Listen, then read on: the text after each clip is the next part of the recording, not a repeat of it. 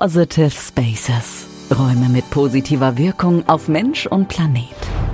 Wir verbringen die meiste Zeit unseres Lebens in Innenräumen und das, obwohl die Natur aus evolutionärer Sicht unser eigentliches Umfeld ist. Wie können wir also Räume schaffen, die uns nachhaltig positiv beeinflussen? Mehr Produktivität, Kreativität, Wohlbefinden. Die Arbeitswelt befindet sich im Wandel. Unternehmen und Gestalter stehen immer wieder vor neuen Herausforderungen. Interior Design mit dem Menschen im Mittelpunkt und die Verantwortung für das Klima sind zentrale Bausteine für die Gestaltung zukunftsfähiger Arbeitswelten. Darum sprechen wir über moderne und klimafreundliche Konzepte in der Innenraumgestaltung sowie die Verantwortung des Gebäudesektors für einen gesünderen Planeten. Zudem liefern spannende Projektbeispiele von Positive Spaces vielfältige Inspiration.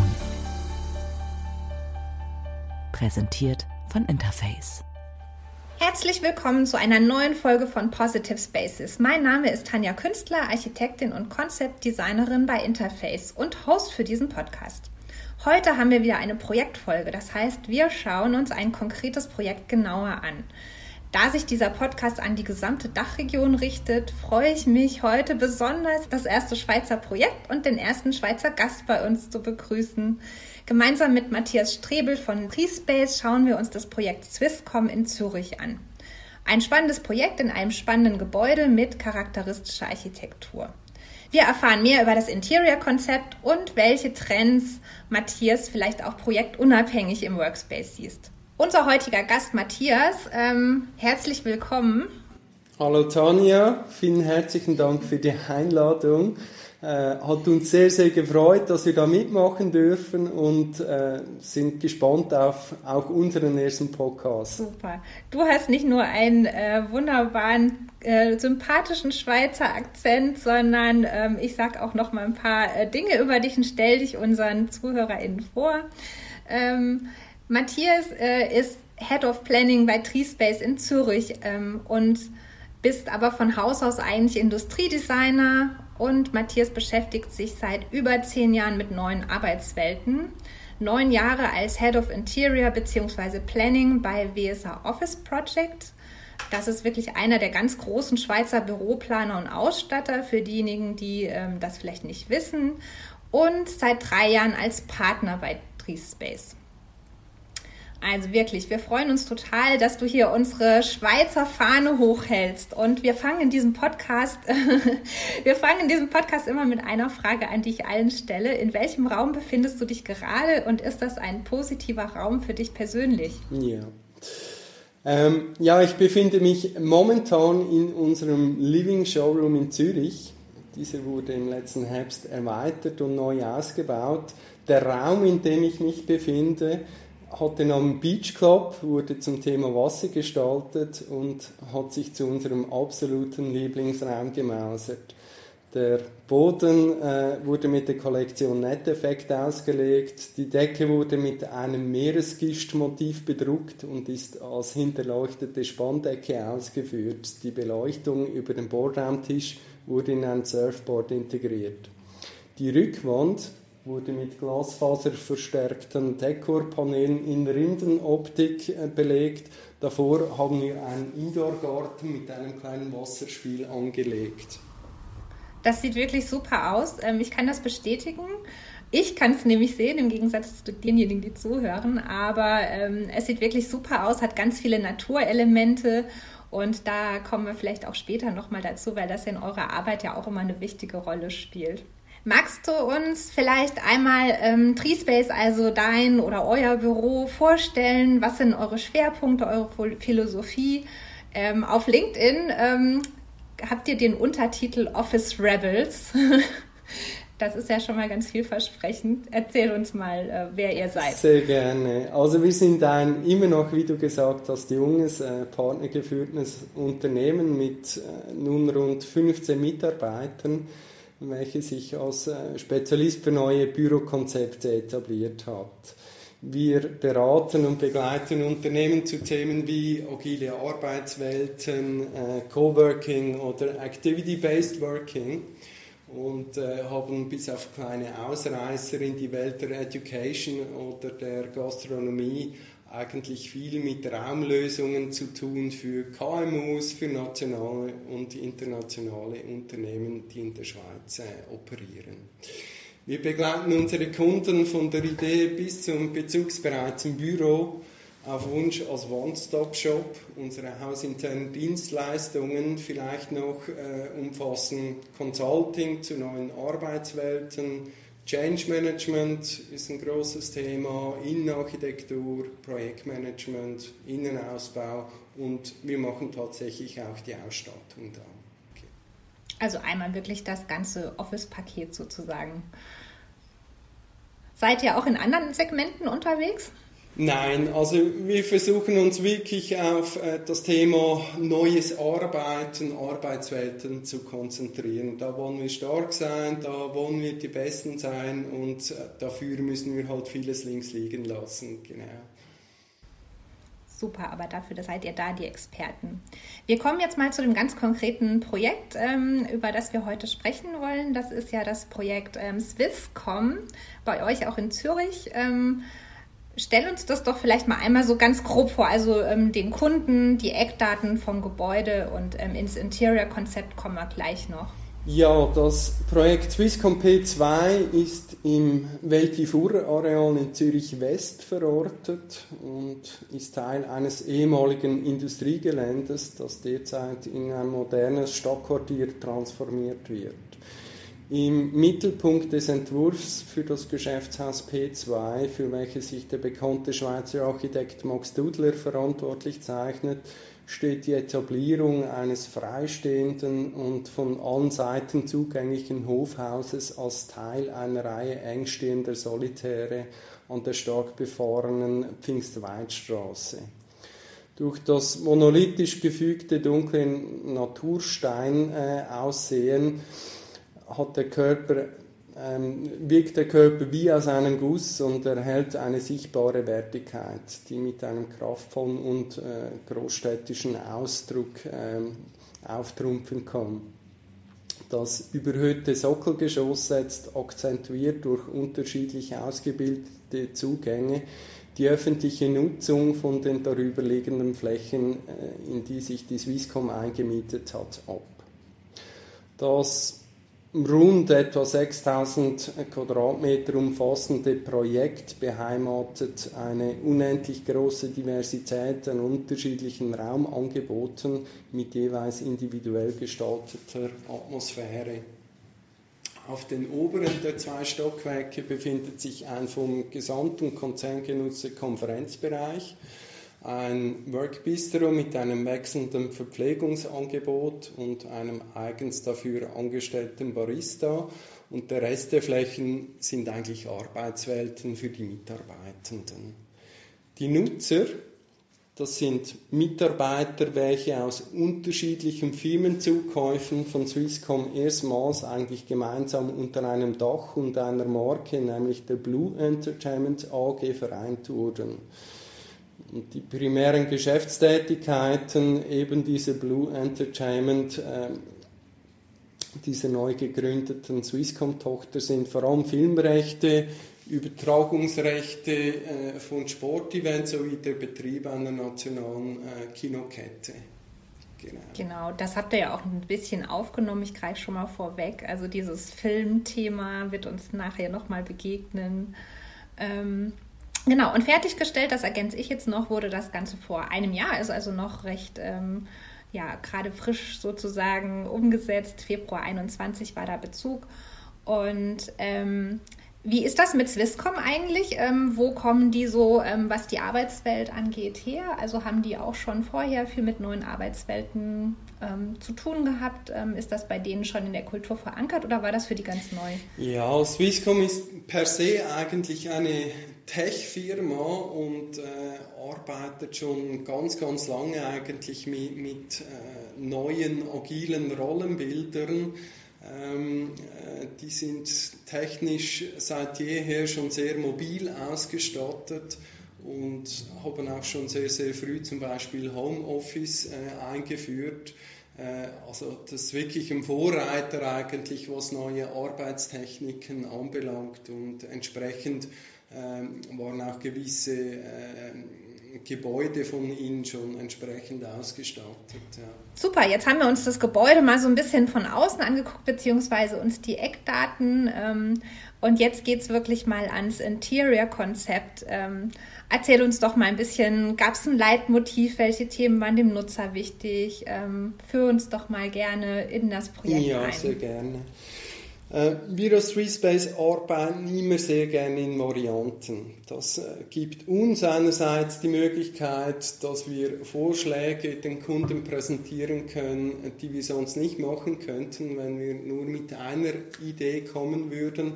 Für den Kunden bedeutet dies dann aber auch, dass er den Komfort hat, aus verschiedenen Konzepten auszuwählen, die mit unterschiedlichen Überlegungen aufgebaut wurden. Und in diesem Fall äh, waren unsere initialen Überlegungen zu äh, diesem Projekt eigentlich drei Themenwelten, zu denen wir äh, uns Gedanken gemacht haben. Das erste war Industrial.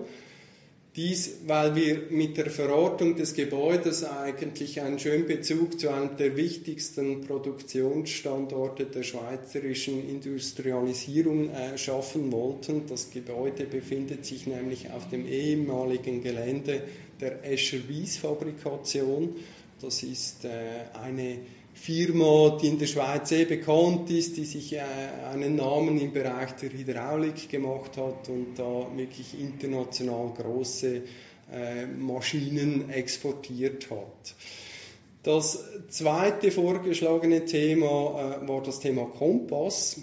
Und das hat einerseits ein bisschen mit dem Orientierungssystem für das Gebäude zu tun, auf welches wir nachher vielleicht noch schnell zu sprechen kommen. Andererseits sollte dieses Konzept auch die unterschiedlichen Regionen, in der die Swisscom äh, vertreten ist, abbilden und, und ein Stück weit repräsentieren. Und der dritte Designvorschlag, das war die Biophilie, also den Nutzer äh, ins Zentrum stellen. Eigentlich, man wollte mit der Materialisierung und der Farbgebung eine Atmosphäre schaffen, in der man sich eben wohlfühlt und der, der es Spaß macht zu arbeiten. Und das war dann auch der Konzeptansatz, der äh, ausgewählt wurde und weiterverfolgt wurde. Genau. Und durch das das Projekt anfangs noch geheim war und für uns viele Unbekannte aufwies, äh, konnten wir auch keine Nutzer in den Gestaltungsprozess mit einbinden. Der gesamte Planungsprozess, äh, Gestaltungsprozess wurde mit einem sehr kleinen Kreis an, an äh, Immobilien-Stakeholdern entwickelt. Das gab uns einerseits zwar sehr, sehr viele Freiheiten, auf der anderen Seite fehlte uns so aber auch das gewohnte Feedback der äh, späteren Nutzer. Also für uns als Planer war es ein bisschen ein zweischneidiges Schwert, so vorzugehen. Genau. Hm, ja, kann ich mir vorstellen, weil üblicherweise hat man ja diesen, mittlerweile ist es ja so ein bisschen gang und gäbe, ne, dass man dann auch Workshops macht, Mitarbeiterpartizipation und so weiter. Und, das äh, hat da wirklich total gefehlt. Ja. ja, okay, also so ein bisschen ein Schuss ins Blaue für euch dann sozusagen. Ähm, am Ende ist ja dann ähm, eine Arbeitswelt rausgekommen, die, wie du gerade schon gesagt hast, also sehr viele Naturelemente aufweist. Es gibt aber auch ein interessantes Farbkonzept. Ähm, vielleicht kannst du dazu was sagen? Neben den von der Natur inspirierten Farb- und äh, Materialwelten, welche wir mit Beige und Schlammtönen, mit, mit viel Holzanteil, mit dunklen Tannengrün umgesetzt haben, kommen dann eben auch äh, Themen wie Movie und, und Sport zum Beispiel hinzu.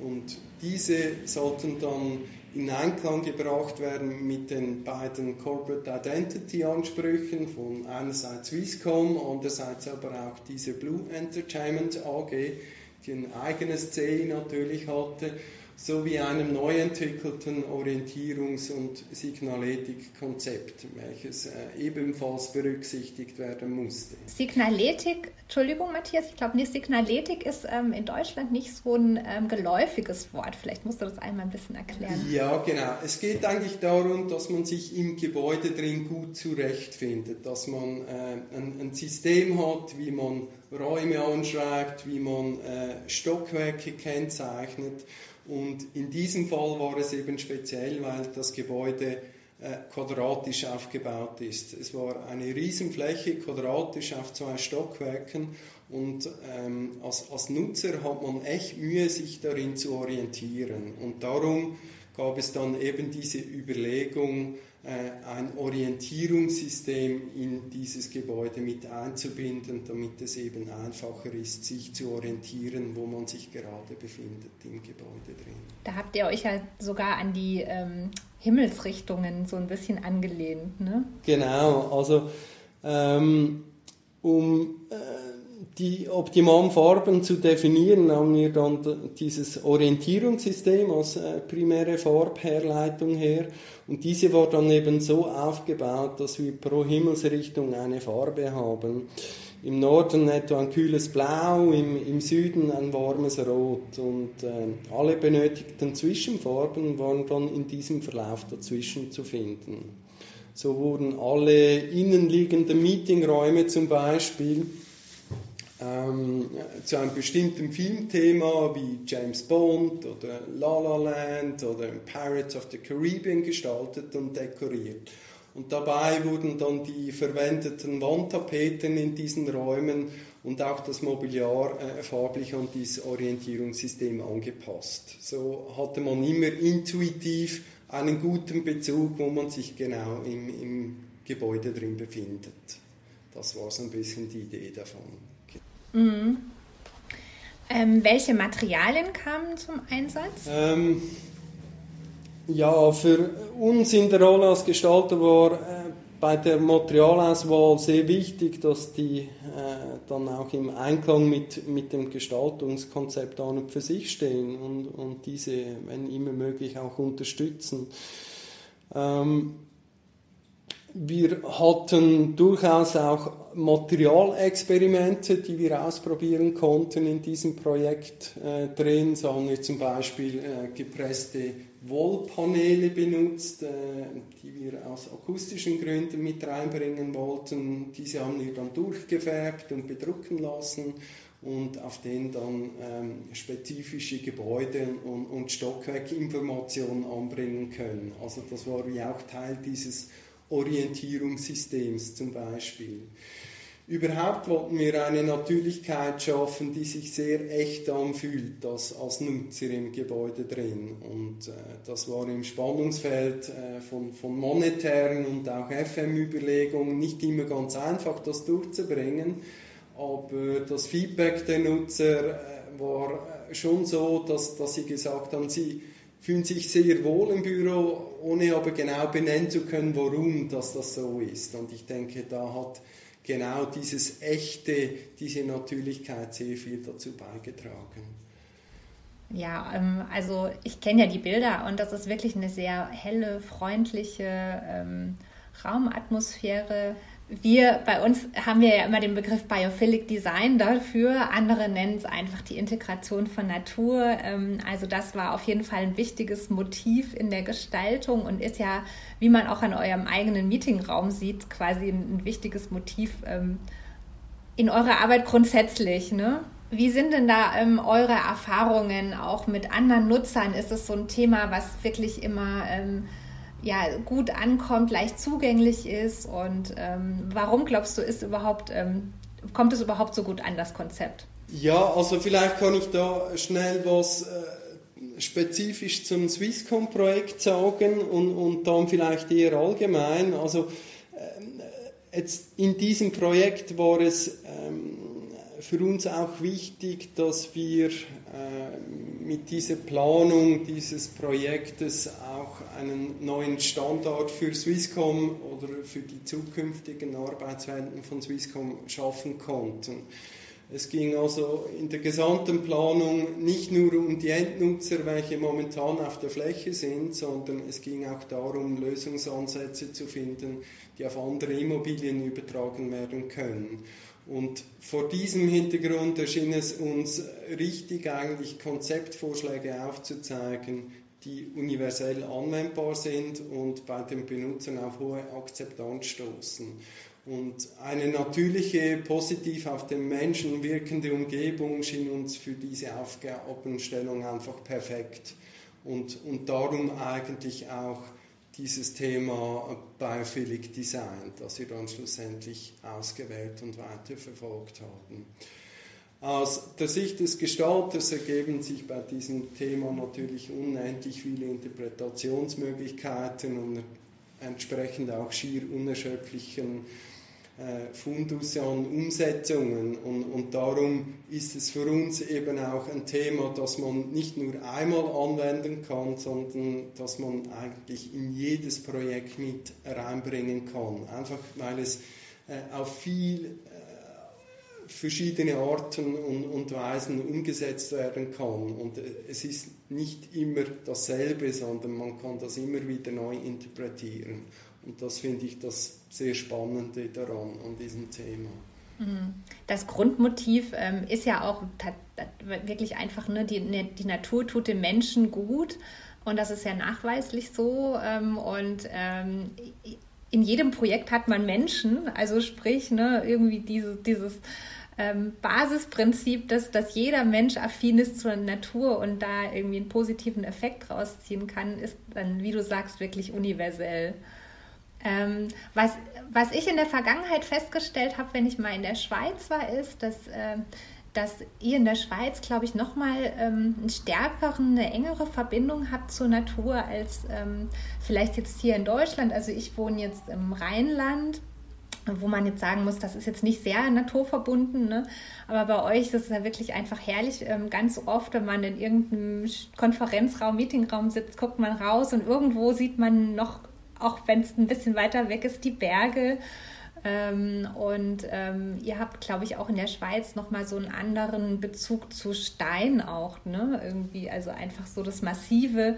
Das Gebäude von Max Dudler ist ja auch sehr ähm, massiv für mich so eine total ähm, charakteristische, typische Schweizer Architektur, so sehr stringent, kommt aber auch sehr massiv rüber mit ganz vielen Natursteinen, steht da aber auch wie so ein Fels im Massiv äh, bei euch in den Alpen irgendwie. Ne? Ich habe früher zum Beispiel bei Jet Aviation gearbeitet und da viele Privat- und Firmenflieger umgebaut und da war zum Beispiel für, für diese Scheichs war Holz etwas sehr Wertiges, einfach äh, weil sie diese Ressource bei sich nicht haben und äh, es für sie ein total rares Material ist. Und, und darum hat es für sie eine ganz andere Wertigkeit als für uns. Und wie du richtig sagst, wir haben sicherlich nochmal einen anderen Bezug zu, zu Steinen, einfach weil wir viel in den Bergen sind und, und, und, und das etwas ist, äh, das uns äh,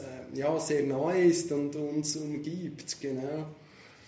Das ist auf jeden Fall, ähm, finde ich, total spannend, diese regionalen Unterschiede. Wusstest du zum Beispiel, dass in Skandinavien die Leute oder die Farbe, an die die als allererstes denken, wenn sie an Natur denken, ist blau.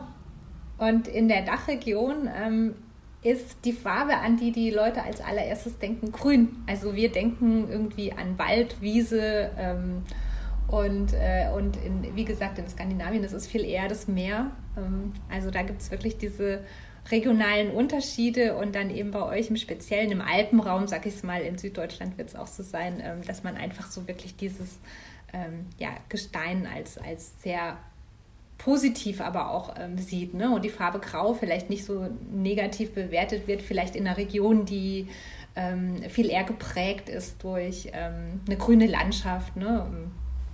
Also das ist auf jeden Fall ein spannendes Thema. In dem Projekt waren, glaube ich, auch Akustik-Überlegungen ähm, ganz wichtige und ähm, soll, waren da eine besondere Anforderung. Wie habt ihr die denn erfüllen können in dem Projekt?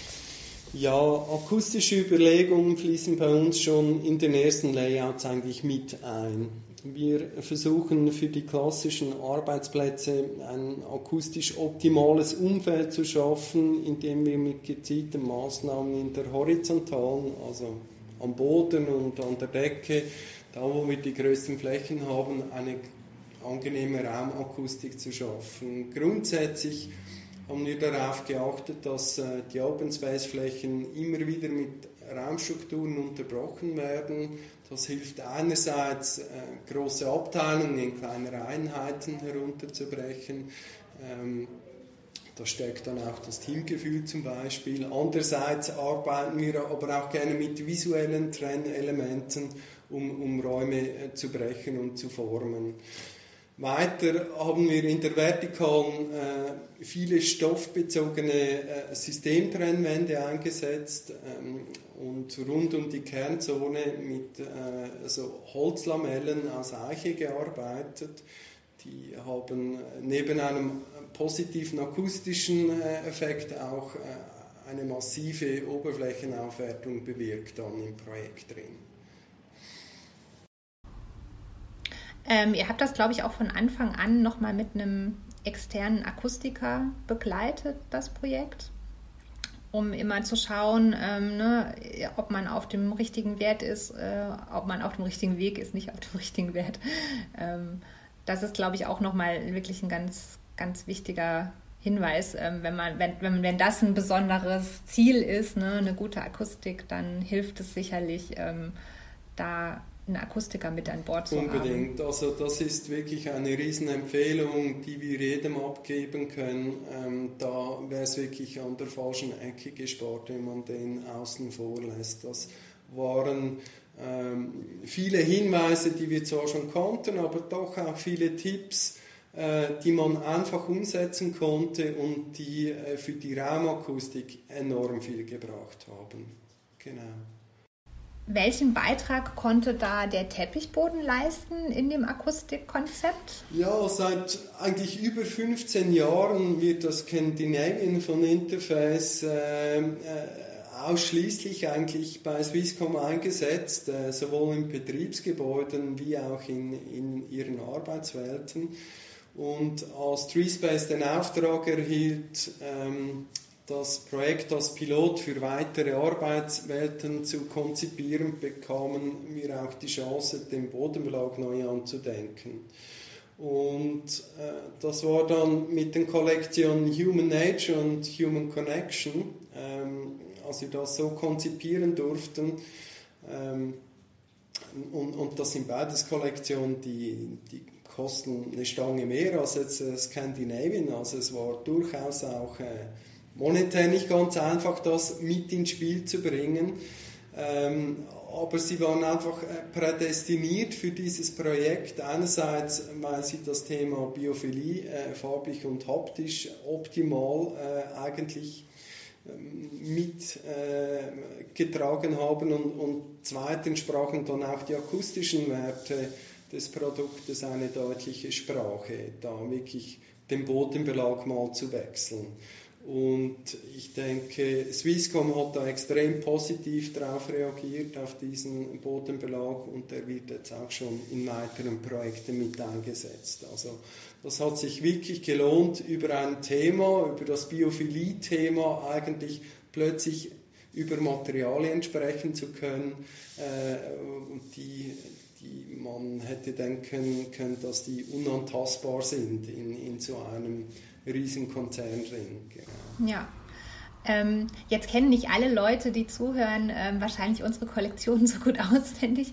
Deswegen lohnt es sich vielleicht an der Stelle noch einmal kurz zu erwähnen. Die Scandinavian, die du jetzt erwähnt hast, ist ein Produkt von uns, was wirklich sehr flach ist ähm, was ist ein sogenannter Microtuft, also da ist nicht so viel ähm, Garnmaterial auf der Oderoberfläche, also dementsprechend ist es akustisch natürlich nicht ganz so wirksam.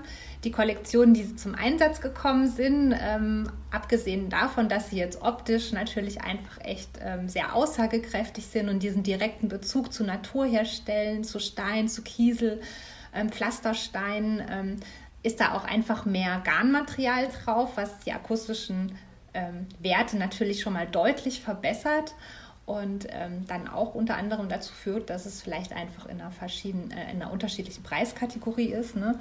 Ähm, wenn jetzt jemand ein Projekt hat, wo das auch nicht ausreicht, gäbe es ja sogar noch die Möglichkeit, ähm, Sonderrückenkonstruktionen zum Einsatz zu bringen. Also da gibt es dann auch nochmal Akustikrücken. Also das nur für, für diejenigen, die sich dafür interessieren.